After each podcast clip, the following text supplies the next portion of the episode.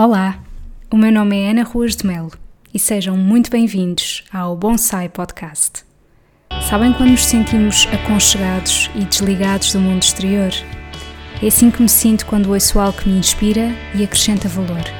Se vos conseguir transmitir as boas energias que por aqui vão fluir, então cumpri o meu objetivo.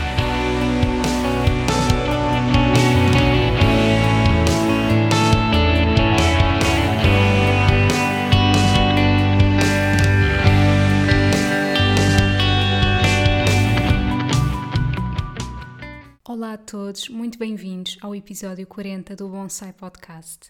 Eu acho que digo quase sempre isto, mas este foi um dos episódios que eu mais gostei de gravar, muito honestamente. É um tema que eu nunca trouxe para aqui, que é muito provável que nunca me tenham ouvido falar, mas é um tema pelo qual eu tenho um carinho muito grande e tinha de o trazer através de uma pessoa que eu admiro muito, que se chama Catarina Gaspar. Ela é doula e já vai explicar aqui o seu trabalho ao longo deste episódio. A Catarina tem também um podcast juntamente com a Filipa Teles chamado Mummy Talks, que se calhar já ouviram falar. E eu acho que este tema é muito bonito. Creio que nem toda a gente esteja disponível uh, para o receber, se calhar, que acho que é demasiado, que não se alinhe com, com aquilo que vai ser aqui falado e é perfeitamente normal, ainda bem que somos todos diferentes, mas para mim faz-me todo o sentido e eu não poderia ter convidado alguém melhor do que a Catarina para falar sobre este tema. Espero muito que vocês gostem desta conversa, que se deixem inspirar e levar por tudo aquilo que foi aqui dito. Até já! Olá, Catarina, muito obrigada por teres aceito o convite em estarmos aqui a gravar este episódio. Obrigada eu. E Catarina, eu costumo sempre começar uh, o podcast com pedir às pessoas para se apresentarem, mas desta vez eu vou fazer uma coisa diferente que é, até vou buscar aqui o meu caderno, eu assisti com grande prazer ao teu webinar no FES Summit, com um tema, uh, com um título muito bonito mesmo, o melhor de ti para o melhor de mim para te receber, certo? Era este o título? Sim, sim. E então, uh, eu tirei aqui uma nota daquilo que tu disseste e que eu gostei imenso, e então eu vou passar a ler. Há vários tipos de pessoas: aquelas que engravidam, as que têm uma preparação física antes de engravidar, ou seja, que fazem exames, toma de suplementos, etc. E depois há uma minoria de pessoas que pensa: espera lá, ser mãe é uma grande responsabilidade. Vamos lá trabalhar essas coisas que tenho em mim e essas são as pessoas que fazem a pré-conceição consciente. E olha, Catarina, eu gostei imenso disto, porque hum, é mesmo isso. Ou seja, eu acho que não são todas as pessoas, aliás, tu própria dizes que é uma minoria, não é? Que uh, são poucas as pessoas que têm esta consciência de que é, para mim, digo-te, eu não sou mãe, mas eu sempre tive esta questão de é a maior responsabilidade da vida. Porque Há coisas que tu podes voltar atrás, mas ter um filho não dá. Tens um filho e é para o resto da vida. Portanto, adorei essas tuas palavras e com este mote peço-te para tu te apresentares e falares de porque é que é tão importante esta questão da, da pré-conceição consciente. Obrigada. Fico muito lisonjeada. Nunca tinha assim ouvido, sabes, palavras minhas. E, e, isso é muito bonito. Obrigada pela experiência. Um, então, quem sou eu? Primeira coisa, uh, sou Catarina Gaspar, uh, sou doula já há seis, seis anos. Já fiz a formação há seis anos. Sou professora de Kundalini Yoga.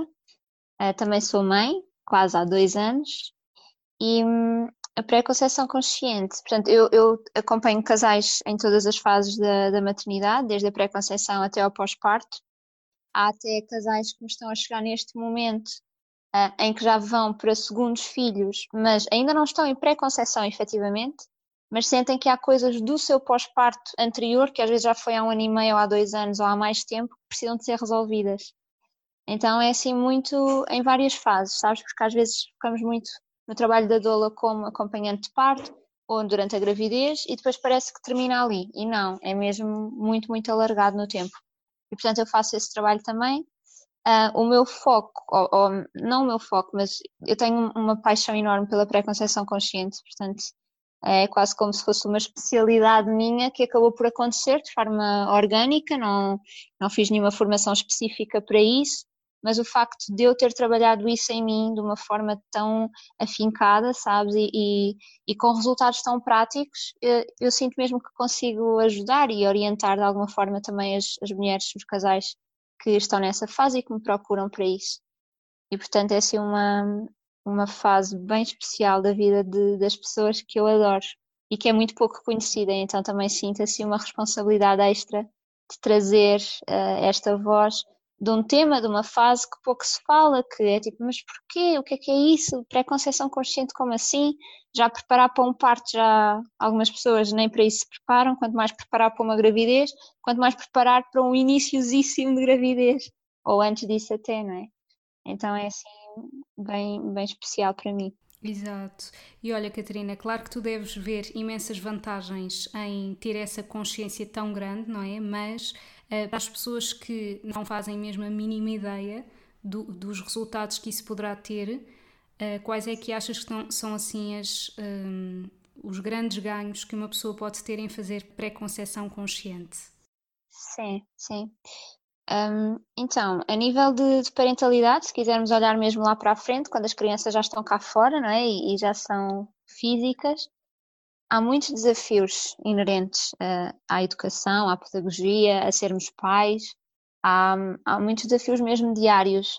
E, portanto, se eu vou para uma gravidez e para uma maternidade, focando aqui na mulher, porque pode ser parentalidade não é? do casal, sem fazer a mínima ideia para o que é que vou, eu acho um bocadinho arriscado é? As coisas fazem-se, claro, mas quais são as consequências disso? E a verdade é que também o facto de eu acompanhar casais em todas as diferentes fases da, da sua vida e de eu remeter sempre para a infância e gostar sempre de saber como é que foi a infância, como é que foi a gravidez dos pais, da mãe de, destas pessoas, eu começo a correlacionar muitas coisas, sabes? O que eu vejo no livro, por exemplo, a falar de feridas emocionais, eu consigo ver ali à minha frente quando uma pessoa me diz, ah, eu tenho, uh, por exemplo, a sensação de que não sou capaz sozinha, tenho sempre esta ideia, não é? Sozinha não consigo, e quando vamos ver, teve uma mãe hiperprotetora, por exemplo. Um, então dá muito para perceber que é, ok, temos adultos que tiveram este tipo de pais, não é? Com estas características, que não quer dizer que sejam imperfeitos, não é isso? Mas que havia aqui coisas que se calhar limadas, ou se tivessem consciência na altura, teriam feito diferente. Então agora nós, que nos estamos a preparar para ser pais, já levarmos esta consciência, quão mágico isto pode ser para conseguir eh, guiar e orientar as crianças de hoje em dia sem estar a castrar, a punir um, e, e, sem ter esta estrutura neles próprios como adultos bem criada para depois conseguir suportar estes desafios que vão acontecendo no nosso dia a dia como pais, não é? Como pessoas que estão a criar outras pessoas, que vão ser os adultos da manhã. E portanto isto não pode ser, a meu ver, levado com, com uma leveza assim de ah, está bem, mas isso faz. Pois está bem, faz, mas nós não queremos pessoas infelizes daqui a 30 anos, sabes? Queremos pessoas uh, seguras, confiantes, que possam vir fazer o que vêm fazer ao mundo, uh, que se conheçam elas próprias e pronto, isso começa já, na gravidez, é super importante. Exatamente. E por acaso houve uma coisa muito curiosa que tu disseste lá no webinar do FE Summit que, que tinha precisamente a ver com como é que foi o parto das nossas mães ou como é que elas experienciaram tudo isso, porque às vezes uh, temos determinado tipo de medos que são um bocadinho, não digo irracionais, mas é do género, porque é que eu tenho tanto este medo se eu ainda não sou mãe? Porque é que eu acho que ser mãe é isto? E por exemplo, uh, por experiência pessoal, digo-te que uma das coisas que mais me atormenta é o não conseguir dormir. Uhum. Porque a minha mãe sempre me disse, eu gostava que alguém me tivesse dito que a maternidade não é só rosas e que há momentos horríveis uhum, e que uhum. uh, a privação do sono é péssima e eu sempre fiquei com isso do género, meu Deus, vai ser horrível. Então, às vezes, quando as pessoas uh, falam com amigas minhas e super entusiasmadas e ai, deve ser incrível, eu, eu não acho nada que deva ser incrível, eu acho que deve ser horrível. Acho mesmo, quer dizer, acho que deve haver muitas coisas boas, Sim. mas a privação do sono deve ser horrível. Uhum. E eu digo isto com tanta certeza, não por já ter passado por isso, mas porque é a experiência mais próxima que eu tenho. Uhum. Uh, Por isso faz todo o sentido essas questões que tu abordas. Sim, e há bocadinho queria completar uma coisa e depois não disse, que foi Uh, não só a nível de lá para a frente, não é? De fazermos pré-conceição consciente e esperar os resultados daqui a 30 anos quando tivermos filhos criados. Não, porque os resultados são vistos logo. Ou seja, se eu me preparo antes da gravidez chegar, então eu, é como se eu tivesse, eu vou construir uma casa, não é? E eu posso chegar ao primeiro terreno que me aparece e começar a construir e nem sequer estudo um bocadinho o terreno para perceber se é mais lamacento, se pode ter água e eu não saiba, nada. Eu chego e ponho a casa. Ok, pode correr bem, mas também pode correr mal não é? E no caso da gravidez é a mesma coisa. Se eu preparar o meu corpo, não só a nível físico, puramente físico, mas também emocional, energético, mental, uh, para receber um bebê, então eu tenho muito mais probabilidades de viver a gravidez de uma forma tranquila, saudável, porque a probabilidade de entrar em carências ou de entrar em exaustão ou de repente ter baques gigantes da vida, como gravidez de risco ou repouso absoluto, porque eu não soube parar a tempo. Imagina, se eu sou uma pessoa super agitada, em que o corpo se encarrega na gravidez dizer: Olha, vais mesmo ter de abrandar, isto assim não pode continuar. E é um choque enorme, e depois a grávida está a lidar com tudo isso, mais a culpa que sente, porque pode estar a pôr em risco o bebê, mais, enfim, e de repente temos um novelo criado, não é? Então, se nós conseguirmos antecipar isto e fazer trabalho de autoconhecimento antes da gravidez chegar, então é muito mais fácil. Depois o parto também tem consequências diretas sobre isso, porque uma mulher que vive a gravidez tranquila, empoderada, uh, tem muito mais probabilidades de ter um parto desejado, também porque se informa, não é? E já está em busca disso. E o pós-parto também muito mais suave. Então, não há como não fazer. o que se pode ganhar é tanto. Ah, e outra coisa ainda que é, eu vou começar a relacionar os, os dados que eu tenho, porque tenho muita curiosidade de trazer isto para factos, sabes? Para números. E, e, a verdade é que mesmo quando há perda estacional, a perda estacional é integrada e aceita de uma forma completamente diferente. Então é, é mágico. Para mim é mágico mesmo. E hum, as pessoas que mais te procuram, Catarina, é mais nessa parte que tu mais gostas, que é na pré-conceição, ou é mais depois do parto? Olha, eu não tenho presente, como te digo, as estatísticas, mas assim, de, de percepção, hum, diria neste momento talvez uns 40% pré-conceição, 60% gravidez. Uh, e assim, 60% não, 58% e 2% fica para o resto, para pós-parto imediato, para pós-parto tardio, uh, mas sim, mas é bastante equilibrado. Certo. E no pós-parto, o que é que tu sentes que são assim as coisas que as pessoas pedem mais para trabalhar ou que precisam mais de trabalhar? Olha, as pessoas que me têm chegado sentem muita necessidade de integrar a experiência de parto, de há ali algum detalhe, ou foi um parto mesmo muito diferente do que tinham imaginado e precisam de, de pôr as ideias em ordem, sabes? Uh, e olhar para, não é porque é que aconteceu, mas o que é que, para onde é que isto me leva, o que é que isto me está a mostrar sobre mim, e às vezes é só verbalizar, não, às vezes eu só faço escuta ativa mesmo, e é só o que as mães precisam. Um, mas então tem a ver com isso, com a integração da experiência de parto, com algumas dúvidas que vão surgindo, uh, que são muito emocionais, do mas será que eu estou a fazer bem? Será que eu sou suficiente para o meu bebê? Uh, será que o meu marido vai aguentar-me depois disto? Sabes que se tu fores a um médico falares, não há espaço para ser numa consulta médica, não é? Estas questões não são abordadas em ambiente uh, médico. Pode acontecer com enfermeiras em centros de saúde, por exemplo, têm uma relação mais próxima, mas ainda assim parece que há ali um, um bocadinho um, um constrangimento em abordar estas questões com pessoas fora do nosso seio. E a doula, principalmente se já vier desde a gravidez ou até antes, não é? é uma pessoa que os acompanha durante imenso tempo e que se gera mesmo uma relação íntima, de complicidade, de à vontade. E isso é muito bom, porque então eles podem, eles sentem-se à vontade, principalmente as mulheres, para expor as dúvidas, as fragilidades, a vulnerabilidade. Às vezes é só dizer: Olha, estou tão cansada, podes vir dar-me colo, podes só ouvir-me porque isto aconteceu. E eu falo com a minha mãe, ela não reconhece, ou eu falo com o meu marido e ele acha que está tudo bem, que não foi nada. E para mim não, não está tudo bem, e não é assim tão pouco. Então tem muito a ver com isso, integração de, da experiência de parto e depois estas questões assim a lidar com o bebê e mesmo com, com novas facetas que surgem na mulher, não é? Olha, eu não estava à espera de repente conhecer esta mulher agora, esta mãe, e quando é que eu vou voltar a ser quem eu era? se calhar por mais preparação que se faça, nunca estamos pre uh, preparados a 100% para tudo, não é? Por exemplo, até no, no teu caso, certamente que se calhar foste descobrindo outras questões que devias ter trabalhado em ti e que não sabias até determinado tipo de situações te surgirem. Uhum. Um, Deixa-me ver se consigo enumerar algumas. As que surgiram e que eu posso partilhar que foram desafiantes, eu não sinto que as pudesse preparar, uh, que tem a ver com, por exemplo, eu ficar com falta de disponibilidade para o resto do mundo, e, e eu, eu, sempre me respeitei muito, portanto, isso para mim estava acordado, ou seja, eu preparei-me para isso com eu vou reduzir o trabalho, e portanto eu fiquei mesmo de licença e não estava a aceitar nada, só, só pequenas, sei lá, dois ou três casais que eu já trazia da gravidez e que já sabiam que eu ia ter um bebê e que estavam ok com isso, portanto, com pessoas que eu estava super à vontade. Uh, e que eu fiz até sessões em minha casa e o meu filho tinha 15 dias, sabes, punham no pano e o casal vinha cá ter a casa e pronto, era assim uma relação mesmo muito próxima mas de resto eu não fazia mais nada, eu estava completamente dedicada a ele. E a verdade é que, por exemplo, eu às vezes queria falar com o meu marido e ele não estava disponível para me ouvir porque também queria que eu o ouvisse. Então, o pouco tempo que nós tínhamos para comunicar, que às vezes, sei lá, se calhar 20 minutos, entre chegar a casa, entre dar bem ao bebê, entre preparar o jantar, nanana, 20 minutos vamos conversar. E de repente ele quer partilhar o seu dia, como estava habituado a fazer, que eu estava super disponível para ouvir antes, e eu quero partilhar como é que foi o nosso dia em casa com o bebê.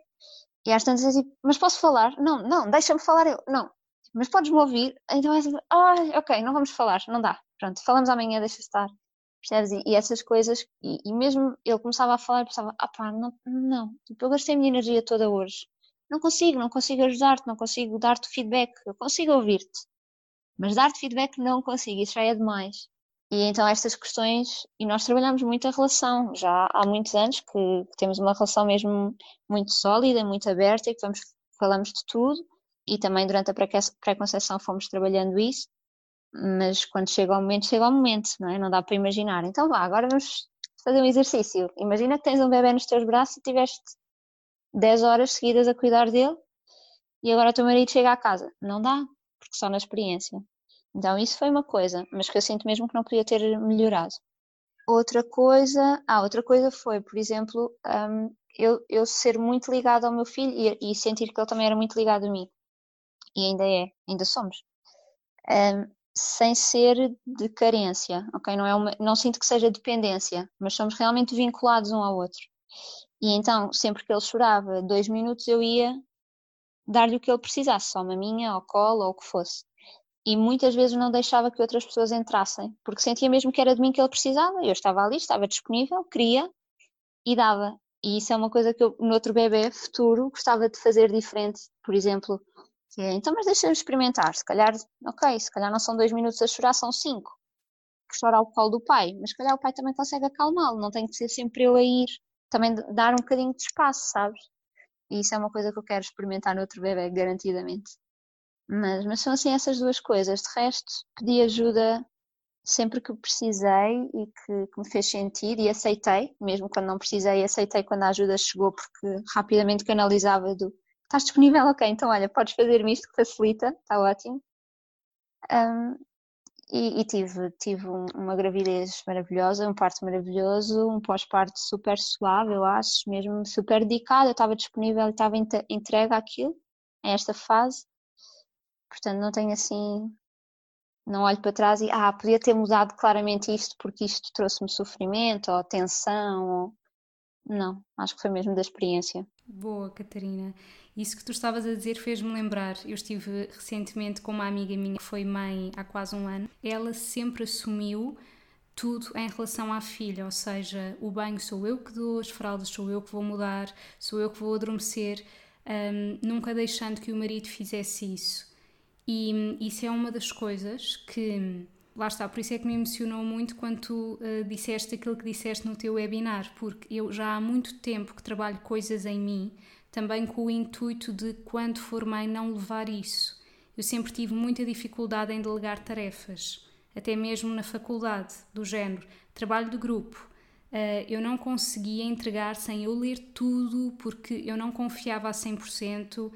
E portanto, eu comecei-me a perceber que se eu fosse levar essas questões uh, quando fosse mãe, eu iria rebentar completamente, porque é humanamente impossível ser só eu. Quer dizer, nós sabemos que existem muitas mães solteiras, não é? Mas é difícil, não é? São muitas coisas, muita responsabilidade. E, e lá está. E eu, eu não lhe disse nada porque eu sei que ela não é muito aberta a estas questões, mas pensei para mim que de facto poderia ser muito mais fácil. E agora qual é que é o resultado? É que a filha hum, chora se a mãe se ausenta segundos porque só está habituada à mãe. E, e de facto isso tem repercussões, quer na própria mãe, quer na filha.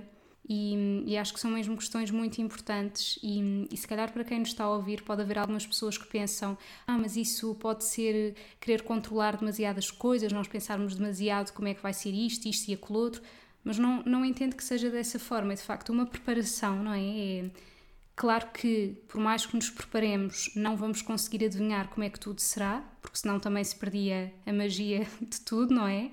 Mas é conseguirmos lidar com essas adversidades e principalmente perceber um, porque é que nos sentimos de determinada forma, quando algo acontece. É um autoconhecimento e quanto mais nos conhecermos, mais vamos ter a capacidade de conseguir agir eh, perante determinado tipo de coisas. Por isso eu acho mesmo um tema muito importante e, e ainda bem que, que existe cada vez mais pessoas alerta para estes temas, apesar de eu achar que, que ainda não são muitas, não é? O que é que tu achas, Catarina? Não, é, é claramente a minoria e também muito por medo, que é, então como é que eu vou assumir que estou em pré-conceição consciente? Ou faço às escondidas e acontece, casais começam a fazer sessões comigo e ninguém sabe da família, eu percebo perfeitamente, ninguém sabe da família que eles estão nesta fase. Um, portanto, muitas vezes é por medo de, ai, mas será, é quase mau agouro, sabes? Eu também sentia isso, ainda agora, esta, esta semana, no fim de semana, partilhei que me sinto novamente a entrar em pré-conceição consciente e tive muitas resistências em vou partilhar isto ou não, sabes? Vou tornar isto público ou não. E perguntei ao meu marido se importava e, e, mas sempre sabendo que não há pressa nenhuma, ou seja, nós nem sequer neste momento estamos a fazer por acontecer. Portanto, a pré-conceição, para mim, começa mesmo muito antes de haver sequer probabilidade, é? de possibilidade de haver. Claro que milagres acontecem, eu acredito neles, mas da nossa parte nós ainda não estamos nesse ponto. Mas eu própria, estando neste caminho, senti essas resistências, portanto, imagino, não é? A quantidade de mulheres que têm até vontade, que faz sentido, mas que assumir, investir, uh, dizer claramente o, ok, nós estamos nesta fase e eu estou mesmo a preparar-me para engravidar, é, é duro. É duro, pode ser duro, não é? Porque depois vem todas as questões. E como é que vou lidar com se não for logo naquele mês? E se for daqui a um ano? Como é que eu lido com esta espera? Então, mais vale eu fazer este processo sozinha e ninguém saber, sempre vou lidando à minha maneira, do que tornar isto público e mais pessoas depois poderem perguntar como é que as coisas estão a correr ou não e haver mais pressão externa. Mas cada vez mais para além disto, ou seja, isto assim numa visão geral, para além disto, a verdade é que muitas mulheres estão a chegar e que faz sentido o tema, é a minoria, continua a ser a minoria, mas é muito mais do que há uns anos atrás, sem sombra de dúvidas. E, portanto, alguma coisa está a mudar. Não é? Eu acho que realmente a consciência coletiva está a mudar também nesse sentido. E, portanto, as mulheres e os casais começam a, a pensar mais nisto, a sério, em vez de ser só uh, depois mais factual mais perto da data e, e, questões mais físicas de sim, fazemos análises, sim, fazemos exames, sim, ok, está tudo bem a nível de medicina convencional e pronto, agora vamos. Às vezes também chegam casais que já estão a tentar engravidar, fazer por acontecer há um ano, um ano e meio, dois anos e que sentem que não é nada físico. Os exames não dizem que é nada físico e a verdade é que duas ou três sessões, às vezes, é o suficiente e eles engravidam. E nada mudou, para além de conversas desbloqueadoras sabes? Portanto, é maravilhoso. Uhum. E tu sentes que é muito mais vantajoso para o casal irem os dois, não é? Ou seja, os dois fazerem essa pré-conceição consciente do que ser só. Eu acredito que a ir só um será mais a mulher que o faça, não é? Sim, sim. Então, uh, eu acho que fazer em casal é assim só o delicioso dos deliciosos, porque é estão os dois preparados para isso, não é? E a, a dar esse passo juntos e fazem em casal. É, é muito também uh, unifica a relação. Mas acontece também algumas vezes as mulheres sentirem necessidade e fazerem só elas. Às vezes, para, teres noção, acontece? Ou seja, as pessoas escolhem um pack de, de sessões e fazem tipo metade só elas e a última metade o companheiro já vem. Mas elas sentem que há coisas que são delas, que são para trabalhar sozinhas e que têm a ver com questões pessoais mesmo da família e de, da própria infância e que antes de chegar, como eu, eu também fiz no, no Summit, não é? de dividir a nível cronológico, antes de chegarmos ao presente e ok, estamos os dois juntos e vamos preparar-nos agora e vamos fazer agora, a ser cada um deles olhar para trás. E o que acontece é que mesmo que a mulher vá sozinha, quando chega à casa e partilha com o companheiro, muitas vezes também as conversas também são desbloqueadoras entre eles. Sabes? Tantas vezes que eu recebo feedback de ah, nem imaginas, quando cheguei a casa disse isto, tivemos três horas à conversa e foi tão bom porque eu não sabia que, que medos é que ele tinha, mas quando eu falei dos meus, ele sentiu-se à vontade para falar dos dele. E portanto as coisas acontecem também. Então também é muito por respeito. Quando às vezes me dizem, mulheres dizem, ah, mas o meu marido não está a perceber muito bem isto, ou ele não está a sentir que, que há uma necessidade, se calhar fica a aguardar que ele esteja pronto, eu digo, não precisas ficar a aguardar. E se tu estás a sentir essa vontade agora, podes vir tu e os efeitos vão chegar na mesma a ele, mesmo que tu nem sequer toques no assunto. Mas quando tu mudas em ti alguma coisa, claro que isso manifesta cá fora, não é? Na relação, obviamente. Portanto, há, é variado. Claro. Mais algum exemplo assim que te lembres de alguém que acompanhaste e que tenha sido assim marcante? Ou alguma coisa que tu própria tenhas vivido em ti, com o teu filho, que possas partilhar? Sim, eu tenho, eu tenho algumas. tenho algumas. Tenho alguns exemplos de, de casais que me marcaram por diferentes motivos.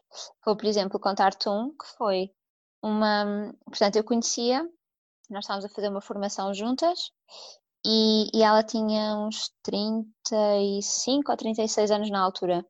E quando ela me ouvia falar sobre, porque eu já nessa altura, três anos antes de engravidar, já dizia, ah, estou a fazer uma manta. Imagina, eu levava para a formação tricô para ir fazendo uma manta, porque é manta para o meu bebê.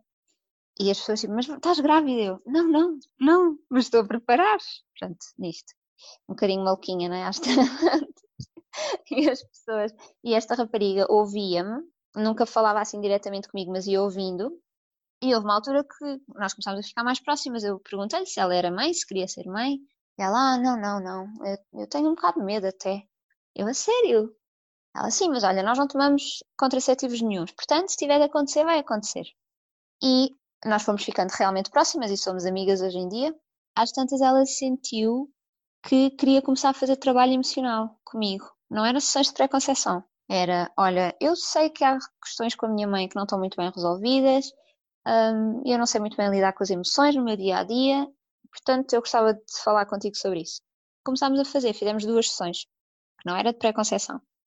E houve um dia que uh, eu ia ter com ela, ela mandou mensagem a dizer: Ah, a menstruação está atrasada, mas não sei se significa alguma coisa. E eu fiquei, mas ela está a dizer o quê? Que vamos adiar a sessão de hoje? Ou... Porque eu nem estava a perceber. E quando lá cheguei, ela diz-me: ah, Eu comecei a fazer umas vitaminas a semana passada. Eu, ai sim. Ela, pois não sei. E ela estava grávida. Ah, e ela, entretanto, foi nessa altura que criámos o, com a Ana João, também é doula e terapeuta de renascimento, criámos o retiro de pré-conceição consciente e ela tinha se inscrito. E portanto ela foi grávida ao retiro. Ok? E a questão dela foi muito clara que era aquela bebê não podia ter uma mãe que dizia: Ah, se quiseres vir, vem. Não, ela queria que a mãe dissesse mesmo: Vem que eu quero que tu venhas. Sabe? E às vezes são estes sinaizinhos que são tão subtis, mas que faz diferença. Não havia nada para eles não engravidarem. Nada. E eles já estavam há três anos sem contraceptivo, portanto. Assim, depois houve outro casal também há relativamente pouco tempo, a bebê nasceu agora há dois meses, em que também há dois anos não havia justificação nenhuma, ela fez as sessões sempre sozinha, e o que eu senti é que a nível de harmonia de casal havia ali alguns receios, ou seja, ela tinha um bocadinho de medo de como é que ele, quando fosse pai, podia reagir com determinados assuntos, a privação de sono, por exemplo, como é que seria? E foram três sessões e ela engravidou. Portanto, sabes, assim, é, é mesmo muito, muito bonito de, de ver. Da minha parte, foi um processo também lindo, porque eu achava, né, já fazia pré-conceição consciente há tanto tempo, que assim que nós tirássemos contraceptivos, uh, ou apontássemos para, para, para, a semana fértil, que era mais por aí, engravidar à primeira. É? Claro, eu estava tipo, estão todos os bebés desejosos de vir ter connosco, obviamente. E de repente não foi no primeiro ciclo e depois também não foi no segundo. E às tantas foi o que é que falta?